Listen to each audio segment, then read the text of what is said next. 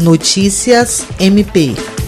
O Ministério Público do Estado do Acre, por intermédio da Promotoria Especializada de Defesa da Saúde, participou nesta quarta-feira de duas reuniões via videoconferência com os órgãos de fiscalização e segurança pública para discutir estratégias de atuação integradas para o cumprimento dos protocolos sanitários e medidas restritivas vigentes com a nova classificação de risco da Covid-19 no Estado, em vigor desde a última semana. Nos encontros, o promotor de justiça Glaucio Ney Shiromoshiro expôs a preocupação com as denúncias recebidas pelo MPAC sobre o descumprimento do quantitativo de público máximo e dos protocolos sanitários por estabelecimentos no último final de semana. O promotor destacou a necessidade de alinhar novas ações com os outros órgãos diante da mudança de faixa, que passou da vermelha para a amarela e flexibilizou restrições impostas ao setor.